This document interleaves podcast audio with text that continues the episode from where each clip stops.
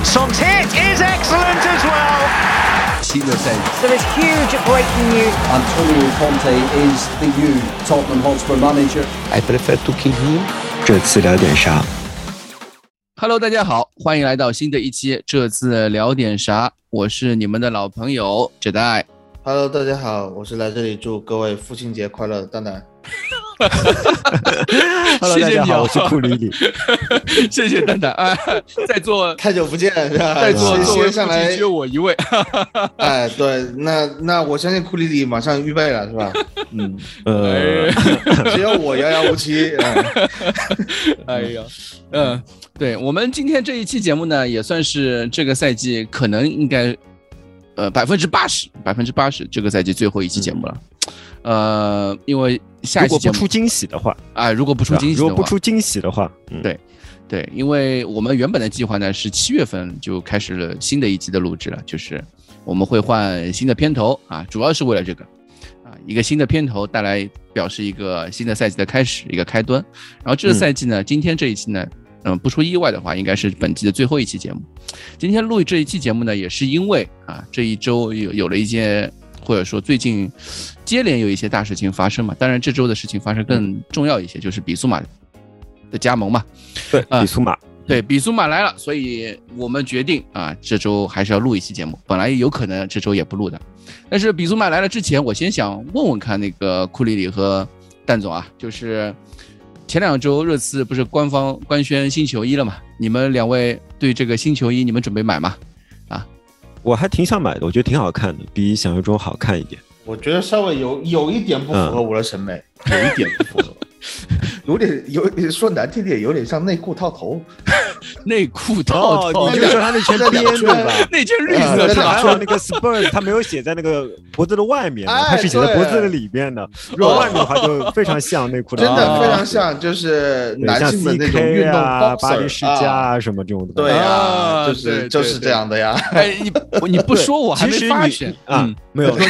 其实你说之前我是有这种感觉的，嗯但是我看球员上身以后，我就觉得还好，还好。对，可能是因为他脖子的部分和手臂的部分呼应在一起，你就淡化了那种感觉。哎，对，而且它的那个挡住了，宽度不够。主要是把把那对对。把 Spurs 它那个地方宽度不够。挡住了，主要是你脖子那个地方一挡，嗯。嗯，还行吧，嗯。嗯嗯，对我，我第一时间当天热刺官宣第一时间我就去热刺 Spurs Shop 买了一件，直接嗯。入手球员版，然后给我女儿也买了一件。帮我带啊，其实 帮自己女儿带，不帮我带。其实偷偷告诉大家一个小窍门，如果你有香港朋友的话，你最近可以去买，因为热刺呃那个英国呃热刺 Sports Shop 买寄国内。就是我是说大陆地区啊，记录大陆地区运费非常高，一千块钱，没有必要，没有任何。我替嫂子问一下，就是你嗯香港的朋友是谁啊？Crash 啊，我替嫂子问一下，大家都知道 Crash，可以啊。嗯，对我之前也跟也托 Crash，这上个赛季也是一件球员版，也是托 Crash 帮我，对，就是寄到他那边的。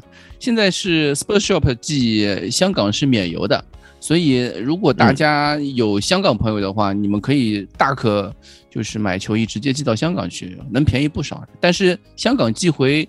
呃，就是内地的话，确实最近还是有点繁琐的。我觉得等疫情稍微结束一会儿的一一点之后，疫情下去之前之后之后，他们再可以寄，也是也是 OK 的。对，只是花只是麻烦经一点。常这种情况是人肉带，对吧？啊对那个香港的朋友顺便来内地了，他们就带到内地来，再发个顺丰给你，这样子。对对对，呃，我实时更新一下这个消息啊，嗯，怎么了我？觉得肯定是你这种人搞太多了，搞得现在啊，寄香港也要钱了。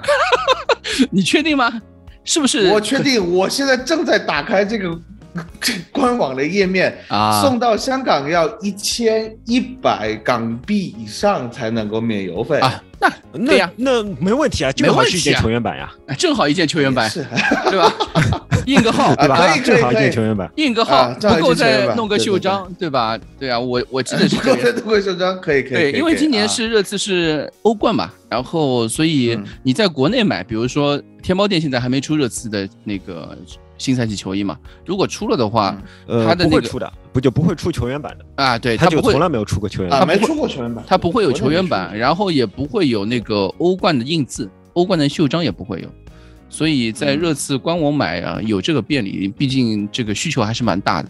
球衣球球员版，然后在欧冠印字、欧冠袖章，哎，这件衣服不要太攒啊，我们上海话不要太领哦，对吧？我已经去了农村搞的更咖喱，我已经这个是我嗯，我今年买的这件热刺球员版，我是买的孙兴民。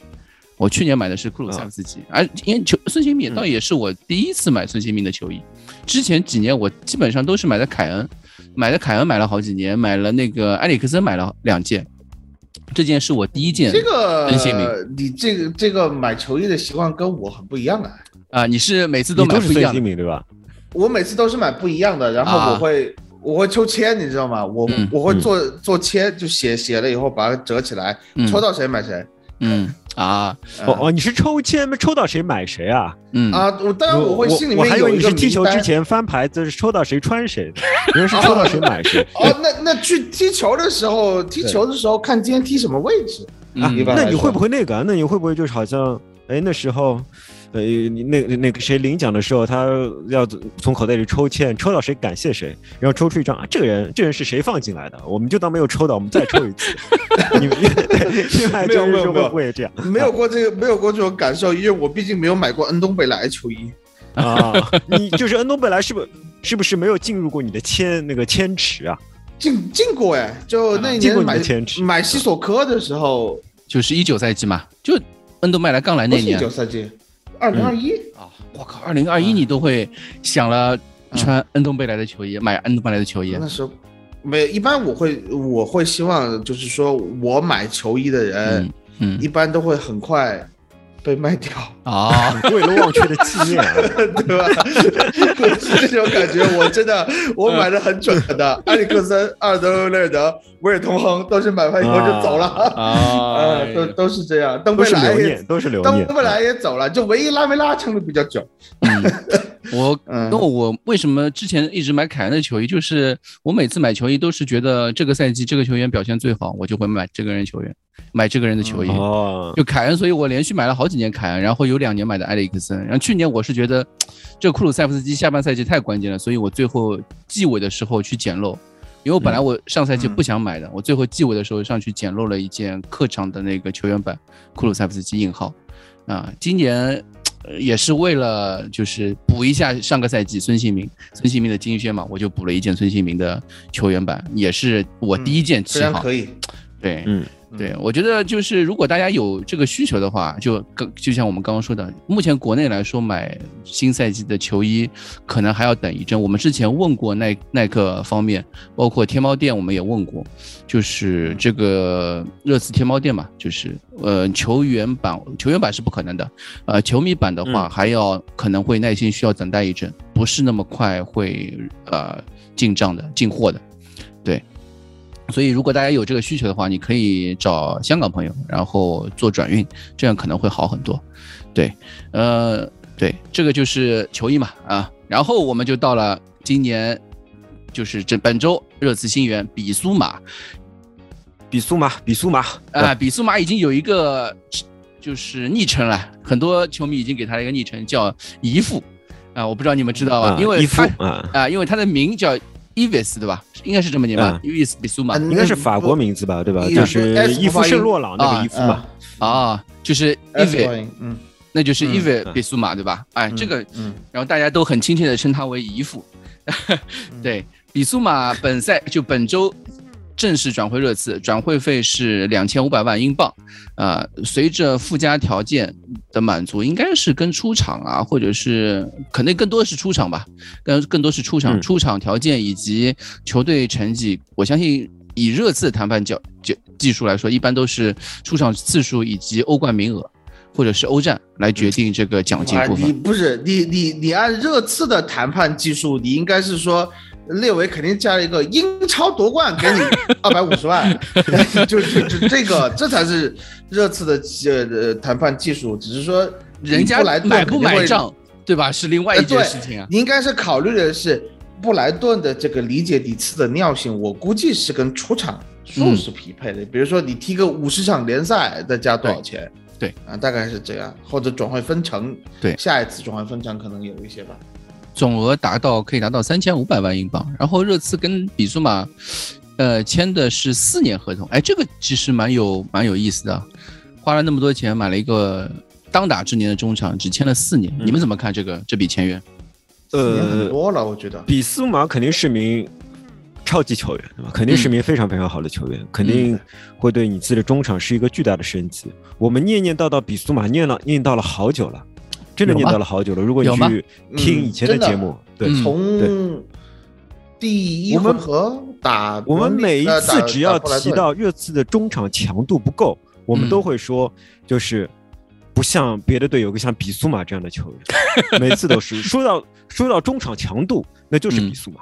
说到嗯。中场强度就是比苏马，所以我们有了比苏马，再加上惠比尔，我觉得就是英超最恐怖的强度之一，真的是英超最恐怖的强度之一。我梦回万亚马加登贝莱的那时候的强度，真的是有这种感觉。对，对，那么比苏马在就是你刚刚都说了他的强度的方面嘛，啊能不能详细的展开说说呢？我不我不知道他有什么缺点啊，就是说 no 什么 significant weakness？就没有明明显的缺点，就是你会发觉他速度很快，嗯工作投入很高，嗯，对抗很强。一般来说呢，这样的球员我们会觉得他对他在控制重心方面做的不是很好，但是他又非常柔韧。你去看他的集锦，他的控制重心方面做的非常好。控制重心做得好，说明脑子也好。嗯，就是说他控制中心、控制重心和他那个阅读比赛是连在一起的。他的很多假动作啊什么，我都觉得非常非常精彩。嗯呃，我不觉得呃呃，就是说，呃，布莱顿的时候，他的其他的中场他搭档可以跟他相媲美。我在我一直在觉得，他如果跟惠比尔搭档的话，我非常非常期待他能够擦出怎样不可思议的火花。而且他绝对不是一名仅仅擅长防守的球员，嗯他有一定的推进能力，嗯他可以传出非常准的安全球。就是嗯创造性方面，我们不要不要求他，但他可以传出非常准的安全球。我心中他现在就是小登贝莱，就是小登贝莱，就是我们我们以前那个登贝莱，因为那个登贝莱的、对穆萨登贝莱的防守能力一直是被低估的。穆萨登贝莱的防守对抗能力非常非常强，只要他想回追，他可以回追到每一个他想追的球，嗯就是任何一个人啊，就是任何一个持球队员，你被他推一下，球就归登贝莱了。嗯球就归登贝莱了。所以说，我觉在我看来，呃，比苏马也是这样的，也是这样的。他就是捏上去后，他可以，当时他可能把球留下的能力没有嗯登贝莱那么强，但是他可以把球破坏掉、捅掉。啊、他真的是一名非常非常好的球员，说不定他就是。像坎特那样，或者像谁那样，我觉得是比 太关键的引援了，太关键的引援了。最后的以前我不太敢想象，对对对，我以前我不太敢想象买他，有个很重要的原因是我们已经有三个防守型中场了，我们会不会再需要一个啊防以防守强悍为主主成中场？会不会需要呢？嗯但是比苏马来了以后，我反过来想，第一，呃，从防守的强悍角度来讲，他比我们三个人所有球员都强。也就是说，无论如何，这是一笔强化球队的买卖，这是第一点。第二点是，呃，他的进攻能力不是零，而且霍伊比尔的进攻能力也不是零。这两个人其实都是有点进攻特点的，也就是说，当两个人同时上场的时候，我们并不是在进攻上没有办法，恰恰相反，我们进攻上会有一些东西的。呃，相对来讲，我觉得连接中后场的能力可能是比苏马强一点。嗯在前场通过传球创造出一点机会的能力，或者通过反抢打二次进攻的能力，可能是会比较强一点。也就是说，我可以想象他们两个人，如果他们两个人关系比较好，或者说足球语言比较相近的话，他们可以有非常非常好的化学反应。嗯嗯，再再次另外一方面呢，如果这两个人中场强度足够足的话，或许我们就不用太担心我们后场的收转攻方面。啊因为球或许会更多的在对方半场。在这种情况下呢，如果我们再引进一个像埃里克森这样的球员，我们可以想象埃里克森不一定出现在中场位置上，因为埃里克森其实他最擅长打的是右边路，他在嗯右边路他的不管是靠前还是靠后，他的长传、他的传中都是能制造最多威胁的。呃，这样的话，你就可以想象埃里克森在右边路，他的防守是一个空虚带，但是呢，他的背后可能会有防守更好的边翼位，他的身边会有防守更好的比苏马。在这种情况下，埃里克森上场以后，他是他体他的那种拼抢的负面因素，他的那些身体对抗的负面因素可以被化解掉，可以被化解掉。所以说我也可以想象，我们如果有个埃里克森的话，我们会怎么踢，甚至比苏马说不定可以强到可以覆盖掉埃里克森踢中场中路的时候的空空虚，也说不定。所以我会觉得啊，这是一笔非常好的引援，这是一笔非常好的引援。我不知道蛋蛋怎么看。我都已经感觉埃里克森已经在球队了。现在你这说的，我就我就补充两点吧，嗯就是一个刚才库里老师说的，呃，比苏马的防守能力，大家去看一下，真的是想抢谁就抢谁。最好的例子就是主场我们零比一输布莱顿这场球，啊，对，凯恩前一场大杀四方，这场比赛就被波特用比苏马来针对。啊，比苏马一放上来就是，他就盯凯恩，他没有干其他事情。那场比赛基本上，嗯啊，就把凯恩真的是折腾了生不如死的感觉。嗯，你就可以看出他真的一对一单防的能力。现在英超我不敢说是第一，他至少前三是有吧？嗯，在中场里面绞杀能力绝对是有，绝对有这个东西绝对是有，没有办法否认的。嗯，其次就是这个推进的问题，很多人会觉得，就我们嗯这种认识的观念里面，经常会说，哇，黑又硬的中场，呃，传控不行，脚下技术不行。但是真的你，你不仅是看比苏马的集锦啦，真的是比苏马在这个场外事件以后，有段时间被冷冻，冷冻了以后，OK，这个事情搞得比较清楚了。嗯非洲杯也去踢了，回来了以后，在他坐稳布莱顿中场的情况下，布莱顿本来在十二月份的时候是七轮不胜六连败吧，那个时候就是没有比苏马。嗯比苏马回来以后，波特当然也调整了战略，就是在中场放上啊、两到三个防守型中场，给他配了一个那个租借回来的卡塞多，你就可以看到比苏马不仅有防守，他的进攻推进不比原来那些什么拉拉纳呀、格罗斯啊这些嗯攻击型中场弱，而且他的推进是有特色的。嗯，他可能就是他自己也知道，我不会技术上这么这么好，但是我可以做到，我能够我能力范围内能够去分球，或者是说制造出一些传球机会、进攻机会的这些呃事情，他就不会去说我来搞一个很花哨的动作，然后把球权丢掉。这一点可能他在处理球，在进攻端的处理球，我甚至觉得可能比当年的登贝莱要强一些。要强因为当贝，莱带到进攻三区了以后，基本上脑子是懵的，因为他本身踢前锋和踢前腰的精力还是在那里，总想来一个骚的东西，往往让这个时候就贻误了战机。啊，比苏马是很清楚到的某些位置，我就会把球交给特定，比如说套边上来的边后卫啊，呃，或者是前场，呃，一个进攻型球员，或者或者是格罗斯，或者是拉纳，或者是后来那个麦卡利斯特，他把嗯球交出去，然后他在第二点随时做好抢二点的准备。这个东西我们在霍伊比尔的身上已经看到了，就是有一个能帮你积极抢到二点球，在进攻区域啊，进攻三区也好，在前场对对方的半场进行二点球保护。如果你能够不断的抢到二点球的话，对对手的信心和体能都是一种极大的打击，对我方的自己的这个体能的控制是一个非常好的优势，因为你的后卫和你的中场不需要再反复的进行折返跑了不，需要折返跑了。对你一个短距离之内，你的后腰把球能够截下来，二点球截下来，真的是非常重要的。那如果像刚才呃库里老师说的，比苏马就是霍姨和姨父之间的感情非常的好，化学反应达到一个非常高的程度，对吧？嗯就我们是否可以想象，百分之九十五的二点球都是我们的？啊，那这个中场就非常可怕。对，啊，你的这个高位逼抢就随便打，真的是随便打了。而且比苏马来了以后，我会希望看到的是，我们不仅仅只会踢，呃，就是双中场，我们嗯可以变化出三中场的情况。你的球队的战术会出现一些变化，每个人上的时候，虽然看上去很多人一直提出的就是热刺的中场同质化的问题，都是后腰啊，斯基普、嗯本坦库尔、霍伊比尔，现在再来比苏马啊，你这都是后腰，同质化不意味着大家踢的东西都是一样的，特点不一样。对他每个人特点不一样，他对这个位置的理解可能是基本上相同的，有一些细微的差别。那在这样的情况下，我觉得他们可能反而会就是说，不是负负得正啊，是这个正向的能量累积，可能能会踢出一些不同的东西。我不认为就是说你全上后腰这个中场就不行。那巴西队零二年世界杯夺冠的时候，吉尔伯托加克莱伯森，如果埃莫森没伤，那那个巴西的中场也是后腰，全是后腰扎堆，他踢的照样是非常稳的，能给你的前场球员嗯减去很多的压力和负担，让前场球员不断的去呃迸发他们的进攻火花。这个球队我只能是说。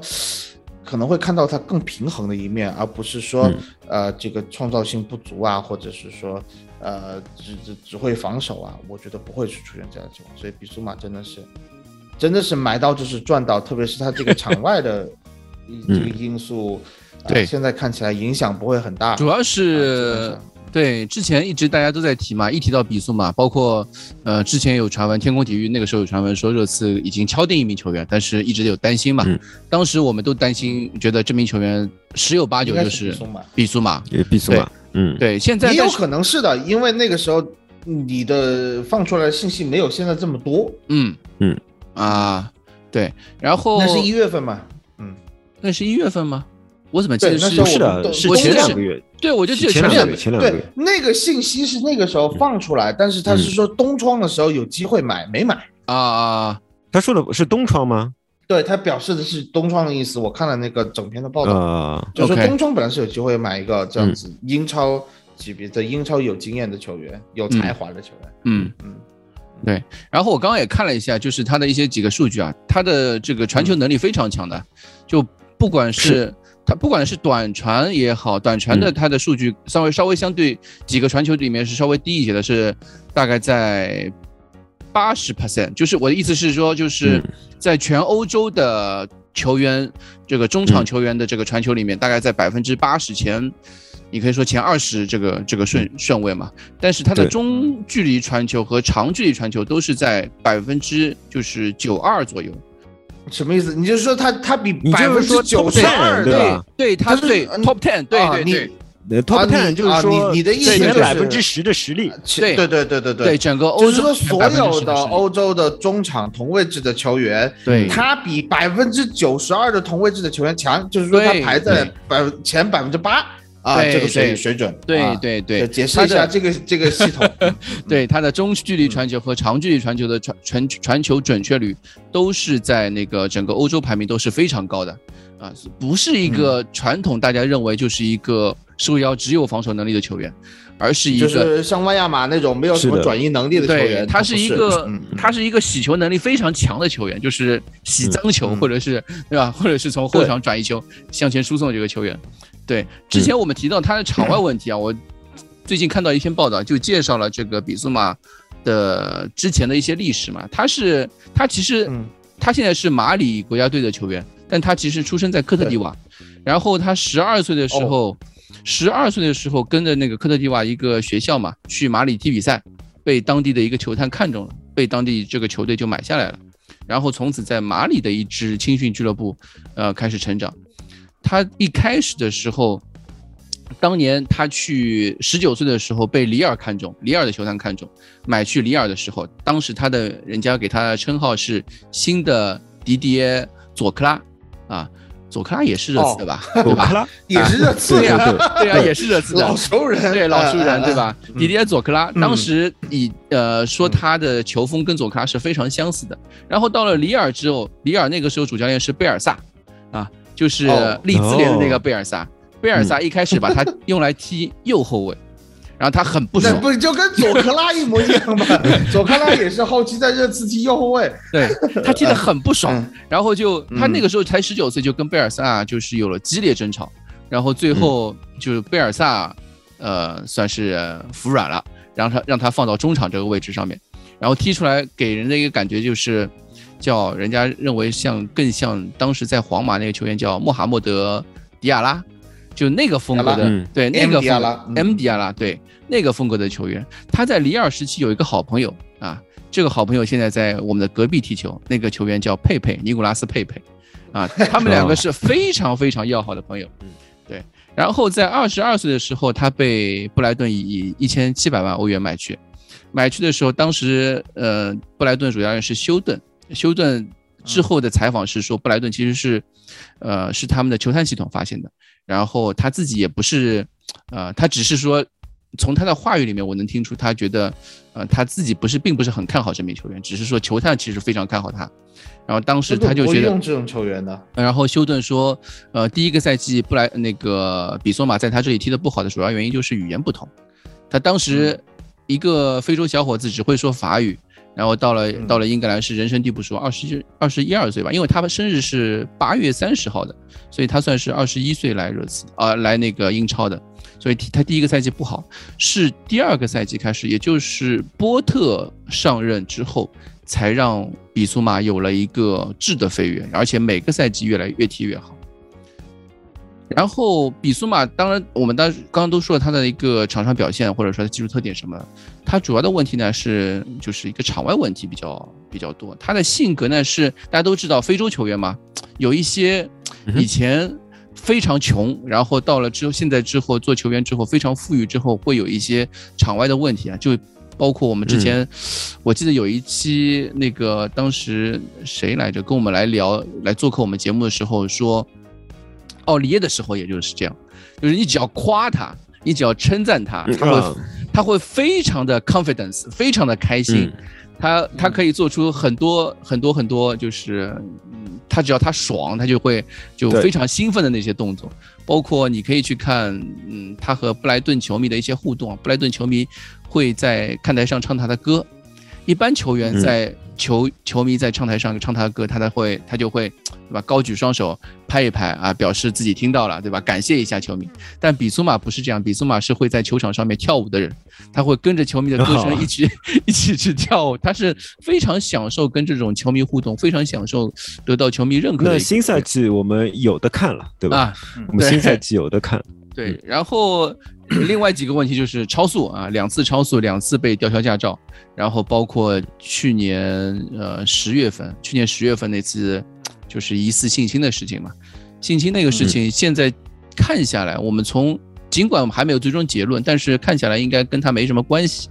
而是他可能是一个，我不我也不知道算是朋友或者是另外一一个陌生人啊，就是发生的一个一个四十多岁嘛，因为从警警方的一个公告上面来说，是另外一名呃来自布莱顿的四十多岁的一个男子，呃嫌疑更大一些。是更有嫌疑。对，因为那名他是倾向于协助调查，对，他是协助调查去的，嗯，对，嗯。然他也不需要就是什么取保候审啊这种这种行为。儿，对，他是直接就直接就被释放掉了。所以从目前看下来，因因为你可以想象嘛，就比如说曼联那个谁啊，格林伍德，格林伍德。到现在都嗯不还、还不能踢球，但布莱顿呃，但是比苏马其实从非洲杯那会儿就开始踢球了，对吧？从非洲杯回来主要是，他能够放出英国，就已经说明问题不大了。对对的。对，如果你是真的是有嫌疑、有重罪在身的话，而且现在这个，呃，就是风气，对哎，是性侵这个对是这种事情真的是抓得很严，嗯在嗯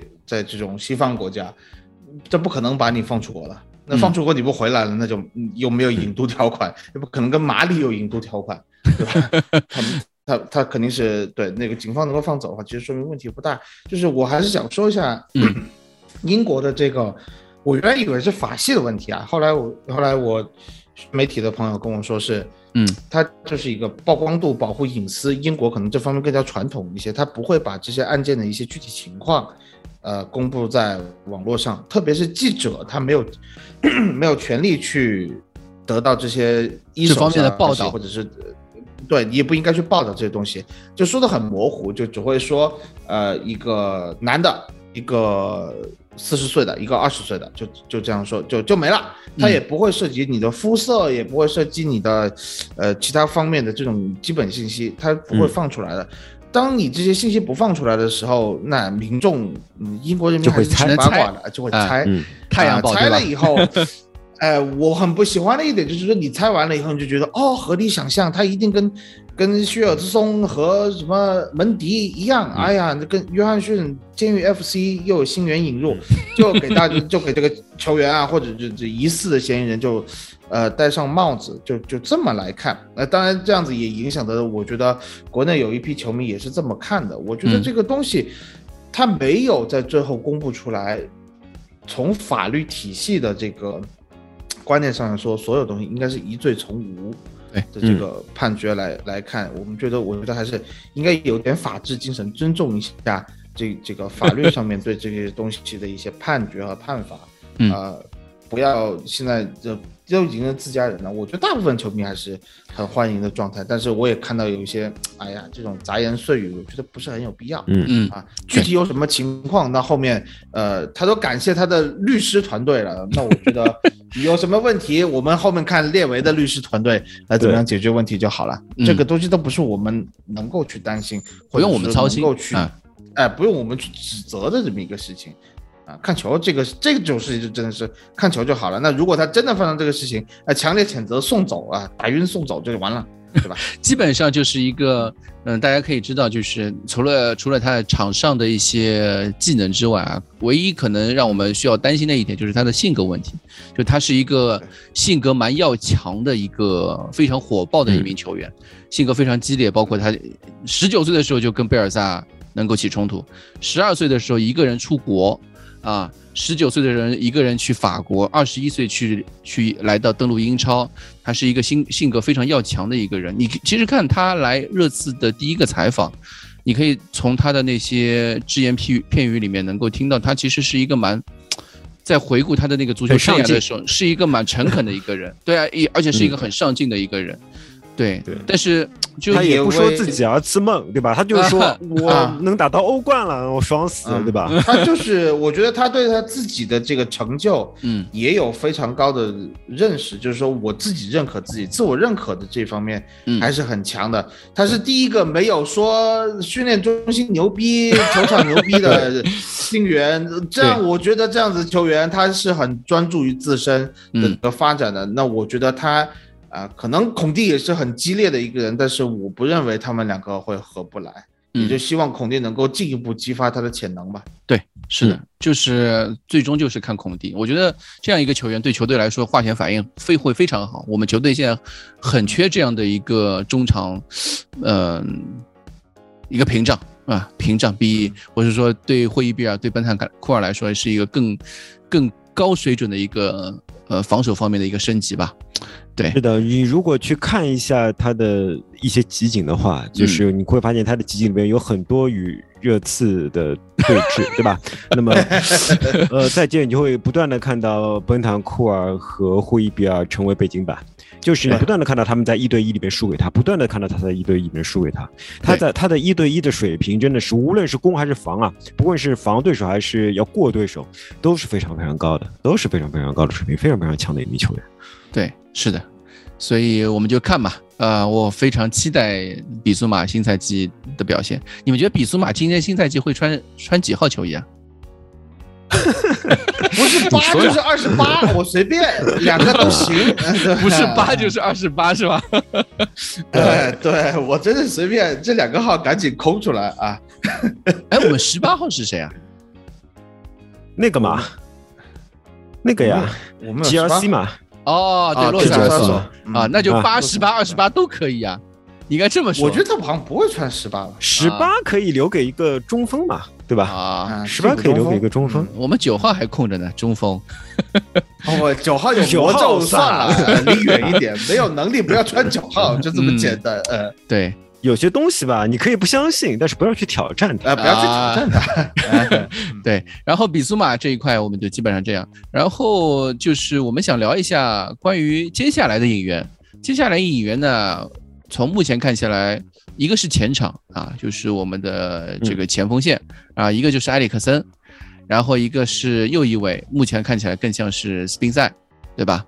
呃，这几个位置我觉得能聊的不多，因为前场的话，我觉得 可能目前几个引援目标，比如说理查利森也好，那个热苏斯也好，甚至老塔诺也好，或者是那个利兹联的拉菲尼亚也好，哎，基本上南美方不存在的球员。南美方的都快都快组成一桌麻将了，三个嗯巴西、巴西国家队前锋，对吧？嗯，但我觉得这个等 等之后吧，这个我觉得这三几个不止三个吧，对吧？嗯，还有谁啊？不止三个，还有安东尼，哦，还有安东尼，对对对，哦也是巴西的，巴西就是也是巴巴西的，巴西人就嗯组成一桌麻将了，对吧？包括嗯。呃那个埃塞 Gold 还说的一个布莱克本的户口本叫布里尔顿，就是、啊？对。那是谁啊？布里布莱克本是吧？对布莱克本的那个本哦布里尔叫布叫迪亚斯，叫布里顿，他是他爹还是谁？还是智利的四分之一四分之一智智利血统，对，然后就去代表智利国家队了。代表智利国家队踢球了。那个人，那个人说是上赛季 水准，我觉得上赛季在英冠没有影响进进了十七个球，然后才二十二岁，户才一年合同，目前所以哎，被传到个热刺。晋不在，我跟你说，这英英冠射手王米特罗维奇上来，下个赛季也是进不了球的，就是这样。有这英冠的有一些进攻球员，你要看他是有特色的嗯，对才行。他这种就是中规中矩砸的，靠身体去扛的、拼的。米特罗维奇和这个呃布雷顿迪亚斯两个人都是这个水，就就是能扛，但是他来英超以后，他这个脚下跟不上节奏，呃对不上点，他就进不了球。嗯，我觉得不行，你不要去搞这种球员。所有的热刺的这些引援，我觉得到现在三笔引援到手了以后，你会嗯看到都是有针对性的去补强。我的补强不是说我去挖彩票，我去像以前什么布莱恩希尔啊，不是像什么洛塞尔索、恩东贝莱，包括贝尔温。我还记得当年节操巷发了一个这个微博说，呃，最近四笔引援，什么都二十五岁以下，还是二十三岁以下，嗯啊，未来前景光明。你看光明吗？现在 我操，乌漆巴黑这几个当年列的啊，还有塞塞尼翁，当年塞塞尼翁嗯一共就就一当时列了四个人，就塞塞尼翁、贝尔温、洛塞尔索、安东贝莱这四个人你，你现在只有塞塞尼翁一个人是可以用的啊，其他三个都要送走。真的是，呃，还是进这种实力派，所以什么这种布雷顿就觉得再再见，不要不要不要不要跟什么呃，我包括安东尼，我觉得都不行，你嗯。安东尼都不是国家队的常客，啊、就边缘人物，呃，理查利松这种人还差不多一些，但是我觉得可能现在转换重心还是在中后卫的进步上，而不是前场球员。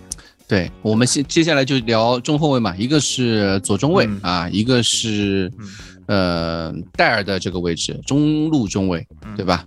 呃，这两个中卫，我记得之前蛋蛋在四月份的时候，是四月份的时候吧，当时还在，我已经不记得了，当时还在那嗯。个，呃，就是在我们呃聊点啥的群里面，当时排了一个发了一个图，一个 Excel 的图，然后把所有的欧洲五大联赛左中卫按照身价拉了一个排名，对吧？转会市场转会市场。价排行，嗯。对转会市场。前二十吧，好像是。前二十、嗯。对，目前看下来，哎，其中好几个球员都已经跟热刺传过关系了，比如说像啊，巴巴斯托尼排名第一，好几个球员都已经跟热刺传完了。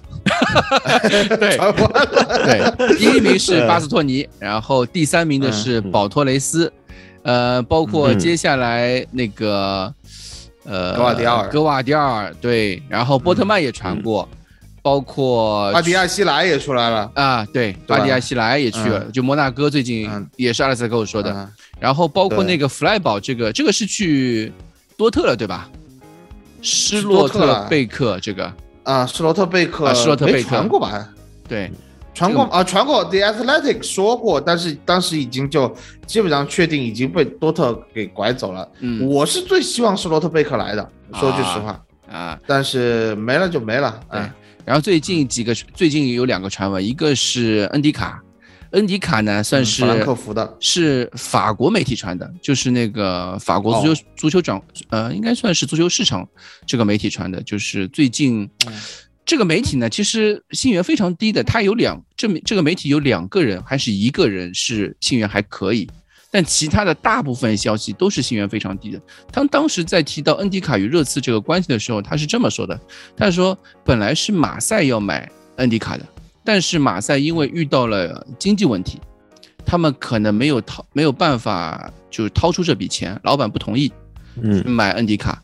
目前看下来，然后报道里面提到热刺的时候是这么说，他说是恩迪卡在其他地方有更大的吸引力，首当其冲就是热刺。他这么提到一句热刺，所以就有了这么一个说热刺对恩迪卡有兴趣的这个消息嘛。然后还有一个是最近提到的是勒沃库森那个叫英卡英卡皮，英卡英卡皮啊，嗯对，这个是厄瓜多尔的一个二十岁小将。啊。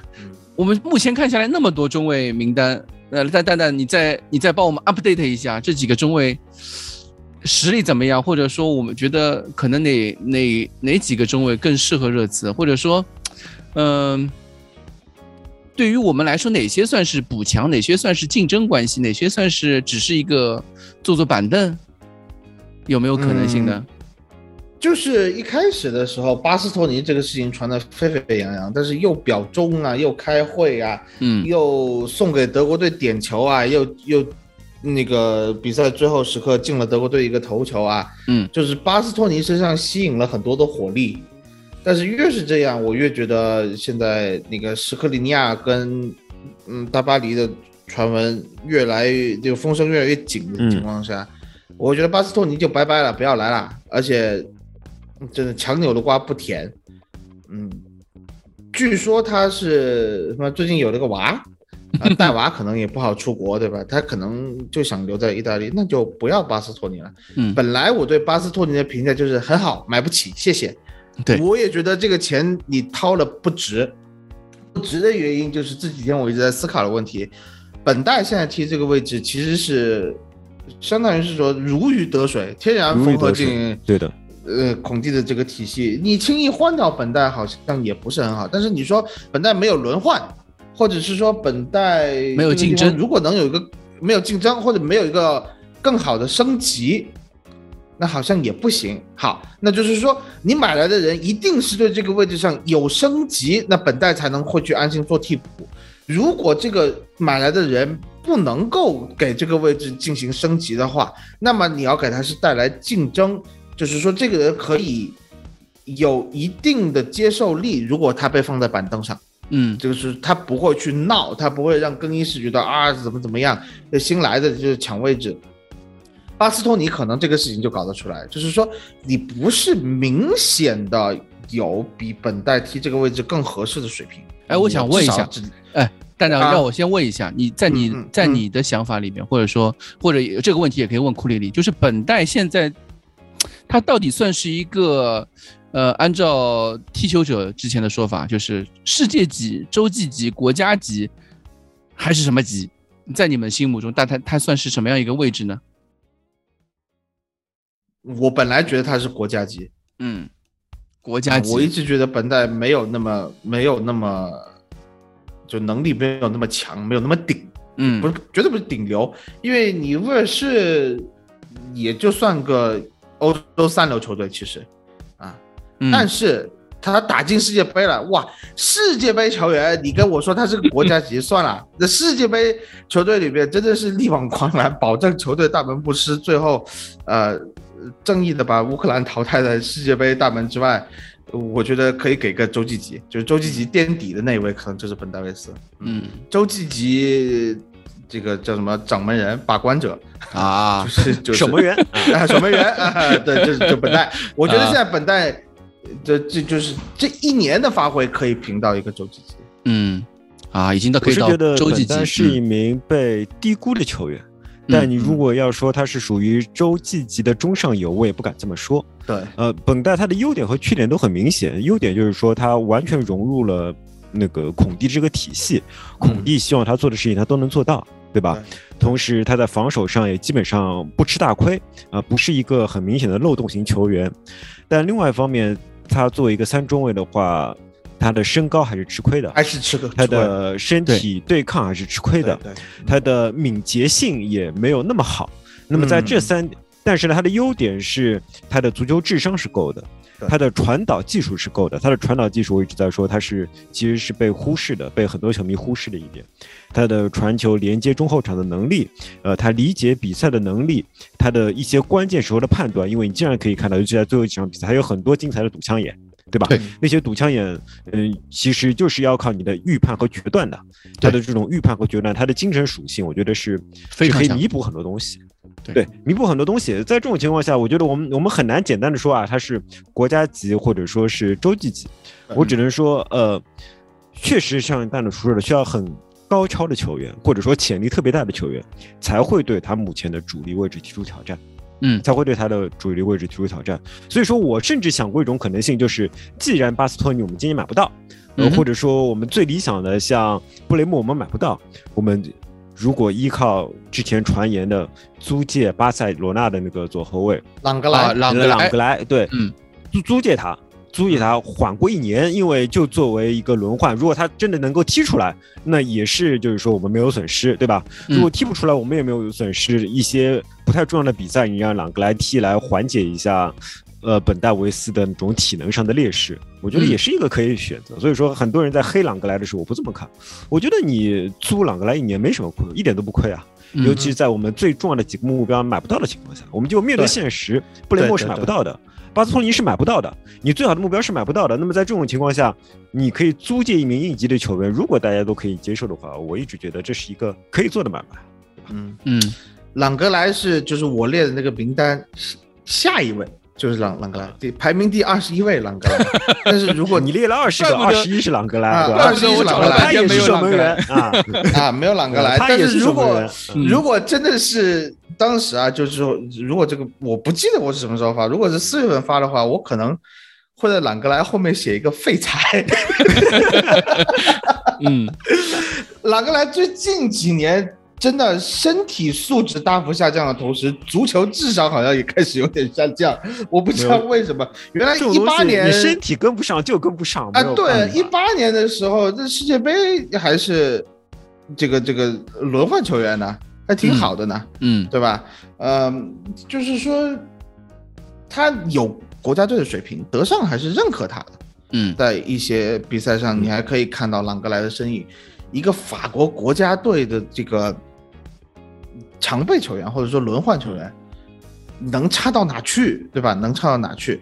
就真的是说你没有办法去真正补强这个位置的时候，你要找一个能够愿意踢轮换的球员，实力上又没有差太多，嗯哼，那真的不容易。朗格莱其实确实是，如果租借按库里老师说的，真的你熬过这一年，因为我觉得就是这个位置最合适的人，他不可能来。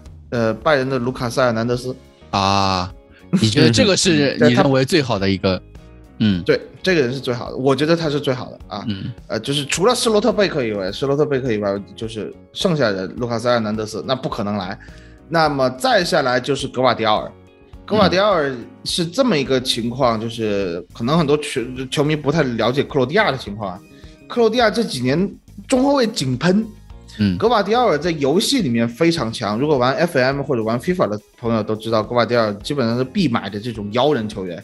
呃，过一两年涨的就是是一位，就就绝对是这样，就让很多人觉得格瓦迪奥尔很强。但是格瓦迪奥尔在克罗地亚国家队没有一个主力位置，啊，他甚至可能是第四、第五中卫，所以他要去踢世界杯的话，他必须要努力，他必须要有一个稳定首发。呃、长期的稳定首发。嗯。啊，那么红牛是一直给他机会的，红牛甚至可以让他打左后卫啊，或者就是说打左，呃三中卫的左左中卫，然后四四后卫他也可以踢左中卫，所以他无论怎么样，他在红牛的位置基本上是稳固的。嗯就是说，有时候他会被幻想，作为一个年轻人，他有些不成熟的地方，可能在战术调整的时候会被主教练首先牺牲掉。但是红牛肯定这个首发位置比热刺的首发位置要强。还有嗯更重要的一点就是说，你来一个新的国家、新的环境、新的联赛，你要需要去适应，他很有可能这世界杯就没了，因为今年的世界杯是十二月份。对十一月、十二月份跟平常不一样，就是说啊，我有整一个赛季去表现给这个教练看，没有，他现在只有半个赛季，半个赛季他还不一定能够适应英超呢。他如果想去踢世界杯，他是很难的。所以这就这样的情况下，很多球员这个赛季这个嗯。这个转会窗不愿意转会的是对对对，要对不愿意转会不愿意转会的，对对对，所以所以就是说，格瓦迪奥尔今年肯定没有希望，嗯。我觉得是肯定没有希望。那除了我觉得他也不错，嗯，嗯。那除了格瓦迪奥尔之外，我们现在传的那几个人里面，你觉得就如果算是本代升级的，目前看听下来好像巴斯托尼没有，也不算，呃，对。不，，巴斯托巴斯托尼也，我不认为巴斯托尼算升级，嗯巴斯托因为你要尼防守想到能力是我没有潜力升级，啊还是还实是实现实实就是激激战力力升级，对对，对，嗯激战力升级。巴斯托尼我不认为是吉安尼升级，嗯。而且意大利后卫这几年谁来过英超？好没有像，就好来像没有，对吧？你你直接从意大利出来，意大利不在法国就在意大利，而且真的是这种在南欧温暖的天气被地中海的海风天天吹拂的人，来到英吉利被这种风吹雨打，我觉得马上就就脆了。实，呃，对实力就 会打打折一半，至少是这样的。所以我不认为巴斯托尼一定行。嗯我至少从集战力的角度，我从来没有肯定过，呃，巴斯托尼嗯是一个集战力的立刻的提升。嗯，不是那，巴斯托尼就是一个长长久投资，我原来是这么觉得的。那那个保托呢？保托雷斯呢？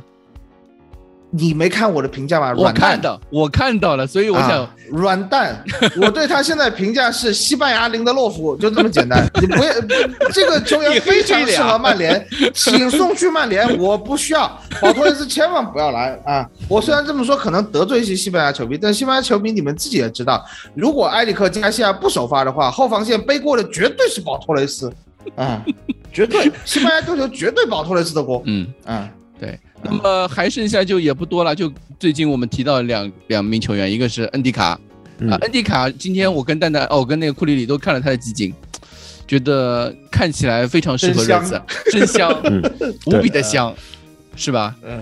蛋蛋，你来，要不说一下，你觉得库里？老师说一下嘛，让库里老师来表达一下吧。我们要不要？我们要不要先说一下英卡皮啊？啊，可以可以，我们我们把好的留在后面，我把好的留在后面。英卡皮，嗯，英卡皮，对，库里里今天也看了集锦了，对的，对你说，对，英卡皮因为是先传了英卡皮，再传了恩迪卡嘛。嗯，我先去看了一下英卡皮的集锦，我从来没有看到过一个人在集锦上会表现的那么糟糕的，就是 就 这是我看过最难看的？集锦，这是我看过最难看的集锦，就是就他当然算是也都是他实防赛的集锦了，啊但是很狼狈。啊，就是说，你觉得他身体对抗也没有优势，出脚也不快，然后有一些他长传的镜头，但只有他长传出去的镜头，没有一个没有那种别人接了他长传的镜头。你懂吗？就是长传的动作很潇洒，旁边没有人。那大概是剪这个长传如果真的传到的话，应该是 剪进去的吧？啊这应该是会剪进去的，没有剪进去一定是有问题的。嗯就好像你看一些边锋，他过了很多人，然后最后一下出球没有剪进来，那肯定有问题啊。如果他处理的好一点的话，他肯定会被剪进来。所以英卡皮，我会觉得怎么会有那么难、这么难看的集锦，这么平庸的集锦？怎么会有一个人，就是就是温克斯剪集锦可以剪得很好看的，嗯啊，对对你，知道吗？温克斯剪集锦可以剪得很好看的，但是英卡皮我就不知道为什么会有这么朴实无华的集锦。啊，蛋蛋你来说一下英卡皮，我我也很想听英卡皮，我我当时写写这个表的时候，我就说这人是谁呀、我不认识。嗯我真的不认识。然后当时是后来，因为一直在说左中卫嘛，那游戏看了一下，游戏看了一下，这个就这水准也能上榜，我就这个感觉。游戏的数值本身就不行，嗯再然后就是看了一下那个南美区预选赛，因为厄瓜多尔一路高歌猛进，最后冲进世界杯。我说厄瓜多尔有这么强吗？又用高原优势，看了一下，这个后卫确实不咋地啊，我不知道为什么能够有能能上榜排这么高，我觉得完全就是年龄摆在那里，啊，就是年龄优势、摆天赋优势，有就是年龄优势，哎，对，嗯就是 就是列维优势，他可能可能你就是有个列维滤镜在这边。天赋嗯天赋，然后就是就是呃，这个勒沃库森这个赛季的防守也没有说做的有多好，嗯他一共丢了四十七个球，当然他跟他的打法是有关系的。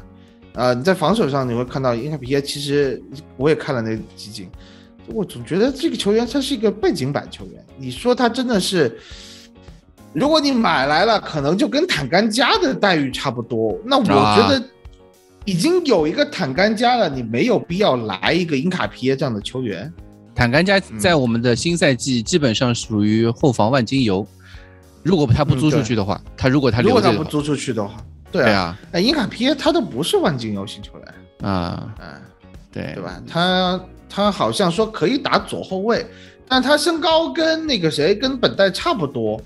嗯，作为一名南美球员，你看达文森桑切斯到现在也只能是说将将适应了英超的节奏和这个这个比赛强度，不是每个人都是罗梅罗的。嗯哼，英卡皮耶这种厄瓜多尔，我觉得这种呃非常能够善于利用自己主场优势的南美球队，这些球员可能来英超不一定活得下去嗯，啊。对，那就基本了厄瓜多尔上，当时那个瓦伦西亚嘛，这就是嗯曼曼联的瓦伦西亚能踢得出来以外，其他其他我不觉得有什么球员真的从这种比较小的南美国家来的能够活得下去，大概就是这个感觉，我觉得不嗯行。对，然后那就只剩下恩迪卡了。恩迪卡，我今天看的时候，我看了他一些数据方面的表现，包括嗯呃，就是集锦，当然我也看了。我看集锦的时候，我感觉我跟库里里也碰了一下，觉得这个集锦这名球员的集锦非常漂亮，或者说他的技能特别多，他技能点特别多。我不知道库里里是不是这样这么觉得？我觉得他就是各种各样的动作特别多，就技能数、武器嗯你看他库的集特别多。锦，你会嗯觉得他是一名为孔蒂的战术天造地设的球员。嗯，就首先他非常的强壮，而且非常的高大。那么从这个角度来讲，他就弥补了呃本代的两个弱势，就是身体上以及身高上的弱势，这是第一点。第二点呢，你想象一个高大然后强壮的球员，你会想象他是比较笨重的，他可能是那种偏蹲坑式的防守，但他其实又不是。你可以看到他不断的杀入对手的禁区，然后他可以传中，他可以直接远射，他可以。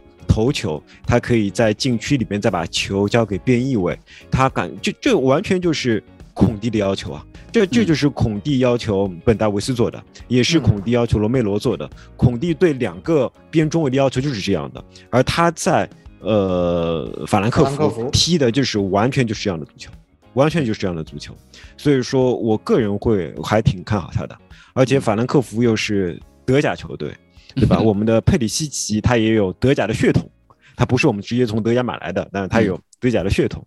所以说，如果是这两个德甲的球员在一起的话，会不会在为我们的左路摩擦出一点火花也是说不定的。在这种情况下，再考虑到他的年轻，对吧？他是一九九九年的，那么我会觉得目前看起来他似乎是一个非常好的选择。而且才一千九百万，好像说是吧？呃，钱我觉得不是很重要，不重要，嗯在一点五亿面前，钱所有的钱是不重要，现。在一点五，对对，但是真的是，次最大的问题是有钱花不出去。嗯对对，就是你是愿意花大价钱买人，他这个位置也不来。上面，嗯这现在所有的这么多选项，对吧？这个什么格瓦迪奥尔肯定很贵啊，巴迪亚西来这几年不是很保值的感觉，也不知道他真的这个发展，法甲的这种后卫有时候，嗯，没有经历过其他联赛的毒打，你也不不清楚他是一个什么样水水平。你看，嗯隔壁买那个萨里巴。到现在一场比赛都没有用，当年我们是要抢的人，对嗯，所以我觉得我很同意啊，就是说恩迪卡挺合适的，我也觉得恩迪卡可以来，就是说作为这个位置上，我觉得可能比朗格莱更合适，但是从长远考虑，如果他踢不出来的话，嗯，你明年还要买个格瓦迪奥尔或者巴斯托尼吗？就是这样一个问题。就从这个角度来讲，它的价格不贵，可能又是一个优势，对吧？对对对就是然后就是看你会不会把它换掉嘛，到时候，嗯对或者是说你把本代换掉，反正无所谓吧，就这个位置肯定要持续性补强，是的就每个转会窗我们都要换在这个位置上面进行投资，啊，就是我们的后卫线肯定是这个样子的，包括、呃戴尔戴尔这个位置，你说，嗯、大家都在说戴尔没有替补，其实戴尔替补蛮多的，罗梅罗也可以踢，桑切斯也可以踢，对吧？就就更但但这些人踢这个位置都不如戴尔，都现在都不如戴尔，对啊，现在对都不如戴尔。啊对，对嗯，对，所以我们先看，先把呃左中卫这个位置先补了嘛。目前看起来恩迪卡不错，哎，而且我刚看到一个数据，就是啊，也不是数据啊，一个信息，就是恩迪卡和我们的比苏马是同一个经纪人公司啊。哦，这个还蛮有趣的。啊、这个哎哎，这个信息 是不是很有趣？对，所以我相信可以可以可以可以，在谈判的时候，他们肯定会提到这名球员。对，对于对于热刺来说，也这个消息传的也不算是空穴来风嘛。对，又是法国人，，就是带货。对，又是法国人，又是欧洲冠军，对吧？法兰克福今年是欧洲冠军吧？对啊，欧联杯踢的真的好，恩迪卡踢的真的好，后面那个淘汰赛，呃，因为一次被淘汰了。星期四就只能看欧联杯了，对吧？我这个弗兰克福踢的，法兰克福踢的真不错，在在恩迪卡踢的真的是非常好。对他和那个科斯蒂奇嘛，两个人左边，我觉得、我是觉得两个人都可以买的。当时，嗯那佩里西来了，我觉得克里西科斯蒂奇没有什么没有什么必要了。现在，嗯，对，我们现在就基本上转会转会窗的操作基本上就这样，就是一个前场，这个前场更多是替补，对吧？看也主要是看这个贝尔温的出售情况，然后一个是右翼位，右翼位主要是看那个艾默森或者多克蒂，甚至于。呃，是不是要、是不是要去做一些目前看是埃默森的卖面比较大，啊？对，就是对，有目前看换换人嘛换换人其实就是、嗯对，然后一个埃里克森啊，剩下就是这个中卫了。中卫其实也更多的是看，因为我看到桑切斯其实也有一些有就是传闻嘛，看嗯呃看卖那卖的情况是什么样子？这样的情况，其实你不卖不卖桑切斯另说。嗯我当时是一直感觉，是不是应该进两个中后卫？对啊，我们当时都是这么觉得的呀。对那啊，现在的操作看上去只在只在对一个中后卫凿。我觉得更多的像是也没有。嗯我我觉得现在主要问题就是如意算盘打空了，啊巴斯托尼？就是啊，巴斯托尼然后后来默默连续打空两连续打空两个如意算盘，其实主要是这样子。嗯那么或许还有一些名字隐隐约约有，他也没有出来，因为不是说帕拉蒂奇非常喜欢同时谈判三四个人、四五个人在同一个位置上，对吧？说而且戴尔我会觉得他的替补非常难找，因为戴尔他其实主要不是硬实力强，呃，他是软实力强，就是说 都说他对能后防的这种。嗯，对对，他对后防的这种统一的调度啊，或者说沟通啊，这种能力比较强。嗯那么这个能力一时半会儿是没有人可以替代的。那么你你这种后防领袖型球员，他虽然个人硬件实力并不是顶级的，但是后防领袖这种又需要与球队酝酿化学反应，对吧？嗯他需要更多时间来酝酿化学反应。那这个我觉得也不容易找。对我觉得戴尔的可能他的替补比比左中卫还要难找。那么嗯我们就先找一个能打中也能打左的人，是吧？嗯我是就嗯我就这么想象，你找个能打中能打左的人，这又是恩迪卡的一个优势了，因为恩迪卡他身体强壮，192个子高，对吧？一九二。那么我们在想象他打这拖后中卫的时候，我们可以想象这个场景。嗯，一个侵略性非常高的一个中卫，但不一定。说到戴尔这个问题啊，我真的觉得戴尔这个强软实力强，最重要一点是语言能力强。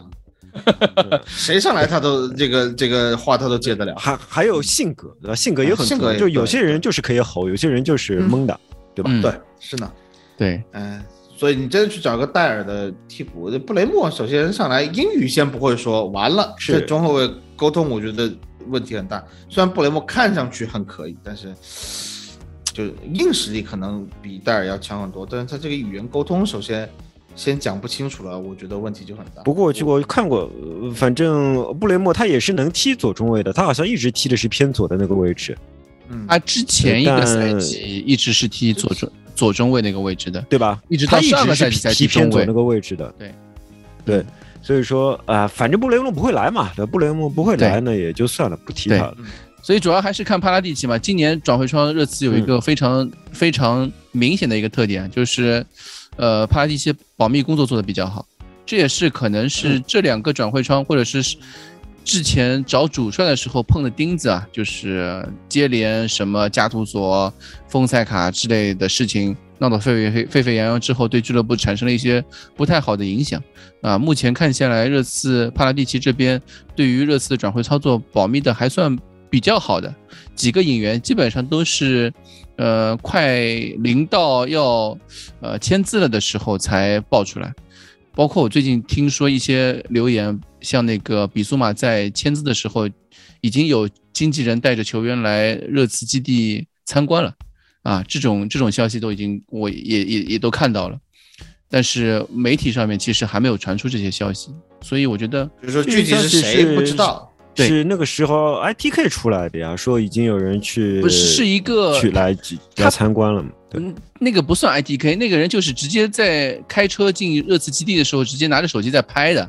然后他拍的时候，哦他说，他就 他就一边拍的一边说，然后有两球，就是有两名球员在热刺基地里面，一名是就是完成体检已经在签字了，呃，另外一名球员是经纪人带着参观啊，就是这么一个消息，嗯也是本周的一个消息。所以我觉得就慢慢等嘛。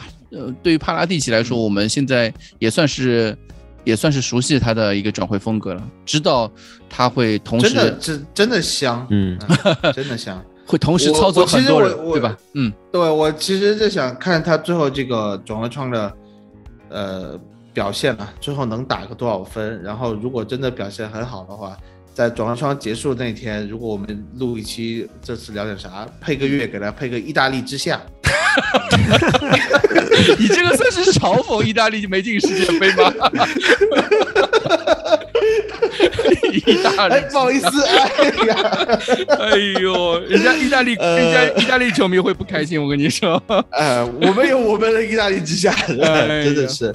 嗯，但是真的是比苏马这个操作，我那天是凌晨四点钟我自己醒了，嗯醒了以后，你看，嗯，怎么群里面有这么多话？一点开，比数码，我以为只是说比数码传一下，嗯。然后打开微博一看，我整个人精神了，我一个小时没睡着，我在、嗯。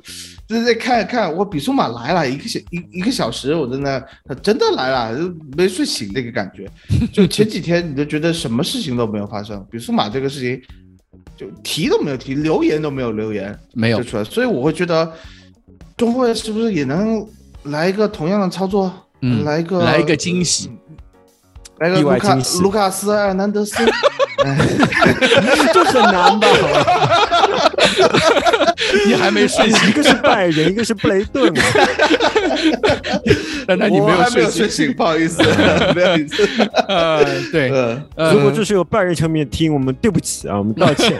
我们我淡淡淡的发言只代表他自己，不代表我们。没有关系啊，我拜仁球迷财大气粗，呃跟马内都拿下来，不这不是一般见识。先把莱万多夫斯基钱赚了，呃，赚不出去可以考虑一下卖个埃尔南德斯了，是不是？哎对，今年就就今这感觉。对，嗯，这对于转会来说，今年我们一个比较大的一个问题就是，今年赛程是一个很特殊的赛程，是有世界杯的赛程。对对对，我我嗯赛程前上周已经公布了嘛，我我也看了一下，整个赛程有大概只有九场比赛是那一周是没有其他比赛的，就是没有杯赛或者是那个啊就没有其他杯赛的，基本上都是一周两一周双赛，包括世界杯前一个月、世界杯后一个月的赛程是非常繁密的。对于热刺来说，又加上今年是欧冠，呃，所以对于本来我们想可能还会聊一些赛程方面的消息，但是我觉得今年时长的关系啊，我们最后就不太聊这个，我们之后再看有没有机会再、再聊这方面的东西我。跟你讲，真男人不看赛程 的，真男人不看赛程。真的不看赛程我我经过那个穆里尼奥，就是那一年对吧？带带满的那一年，啊那个冬天你还记得吗？那个时候就是说那个十一月份还是十二月份，什么曼城、切尔西、利物浦全在那个月打。嗯，那个时候还曼联嘛，六比一曼联那个时候。对，那个时候看赛程，就是所有的天空体育啊什么都炒作说这将是一个寒冷的冬天，对热刺来说，哎，结果踢得很好。嗯，哎，但是之后就开始拉胯了，所以我现在我对赛程已经没有那么无所谓了多啊期盼，你或者说紧张看我们跟阿森纳争四的时候，都说嗯最后五轮我们绝对优势，让阿森纳啪啪啪，对吧？把我们超掉。